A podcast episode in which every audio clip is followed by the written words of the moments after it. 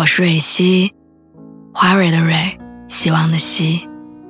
今天你还好吗？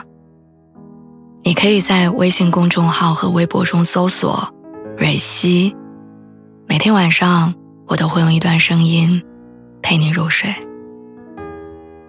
听完今天的故事，祝你晚安，做个好梦。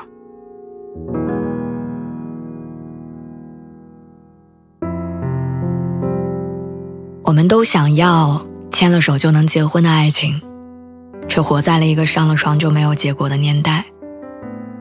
一直以来，很羡慕老一辈的爱情，没有鲜花，没有钻戒，没有香车豪房，但是牵了手就是一生。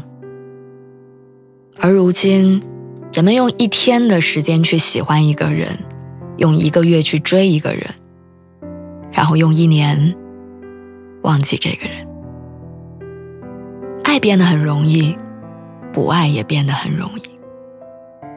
不过，我始终相信，在这个快餐时代，总有些人会遇见一场小火慢炖的爱情。我的老家后面的房子住着一对老两口，从小我就经常听他们俩拌嘴。老太太脾气大，性子急，总是嫌弃老头做事儿慢，拖拖拉拉的不利索。生起气来的时候，能把老头骂得狗血淋头。老头呢，出了名的好脾气，不管怎么被说、怎么骂，都不生气，该做什么还是做什么，整天乐呵呵的。街坊邻居都觉得这个老头很惨，一辈子被老太太压着，活得很憋屈。可是老头呢，偏偏乐在其中，觉得自己捡了个宝。去年。老太太晾衣服的时候不小心摔了一跤，昏倒了。向来磨叽的老头突然变得麻利起来，扔下手中的活儿，赶紧给幺二零打电话，把老太太送去医院。全程用了不到半个小时。自打老太太从医院回来之后，老头就再也没有让她洗过衣服。他说：“衣服脏了我能洗，但老伴儿没了，我活不下去。”央视有一个纪录片叫《人生第一次告别篇》，当中很多故事都看哭了很多人，因为它不光关于生命的告别，还关于一段感人的爱情。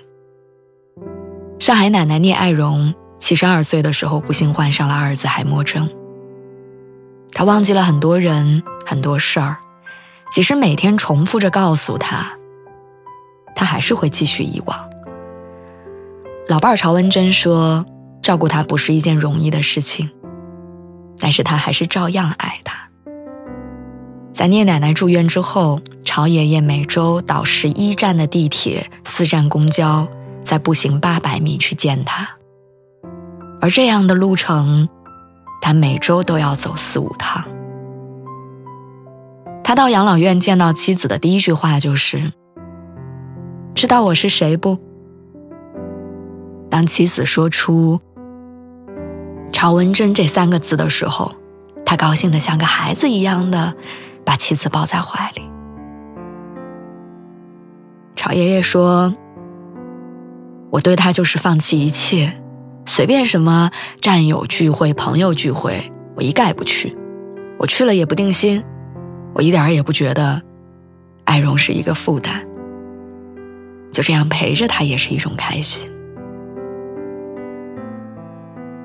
他们结婚四十多年，同甘苦，共患难，平淡的人生因为对方的存在而变得格外有意义。朝爷爷说：“他最大的愿望就是聂奶奶不要忘记他。”《平如美棠》这本画册，我不知道有多少人看过，里面是饶平如老先生用一笔一画记录的。他和美棠从初见到最后分离的近六十年时光。一九四六年的夏天，两个人在双方父母的安排之下见了面，一见钟情。那年他二十四岁，他二十二岁。一九四八年，他们结婚，开始了长达六十年的婚姻生活。可惜，平静的日子没过多久，就赶上了国内政治运动，平如被送去劳改。而且一去就是二十二年。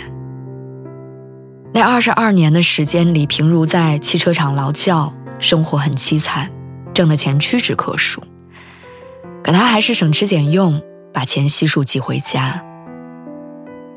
而美棠呢，一个人拉扯着五个孩子，为了补贴家用，去编织厂做女工，去工地背水泥，那些本不是女人该干的活儿，她都干过。一九七九年劳改结束。平如终于回到了上海，一家人团聚。那个时候，两个人都已年过半百，头发花白。平如五十七岁，美棠五十四岁。让人难过的是，这种难得的幸福没有持续多久，美棠就被确诊了严重的肾病，每天需要做四次的腹膜透析。平如为了不让他来回奔波在医院太辛苦，特地购买了相关设备，专门向护士们学习了透析技术，自己每天在家给美棠做透析，一做就是四年。二零零八年的三月份，美棠彻底离开了这个世界。无法走出悲伤的平如，用画笔记录下了两个人的相遇、相知和相伴的一生。取名为《平如美棠》，我俩的故事。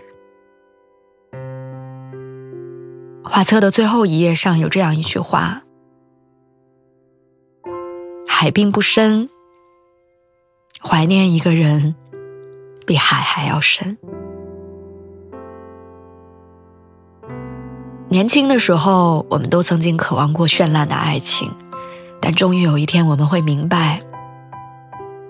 一屋两人，三餐四季，就是爱情。老一辈的爱情为什么如此动人？大概就是因为他们对待感情有足够的勇敢、坚定。不管世界如何变化，他们都同甘共苦，相濡以沫。人都会老去，但真爱是可以永恒的。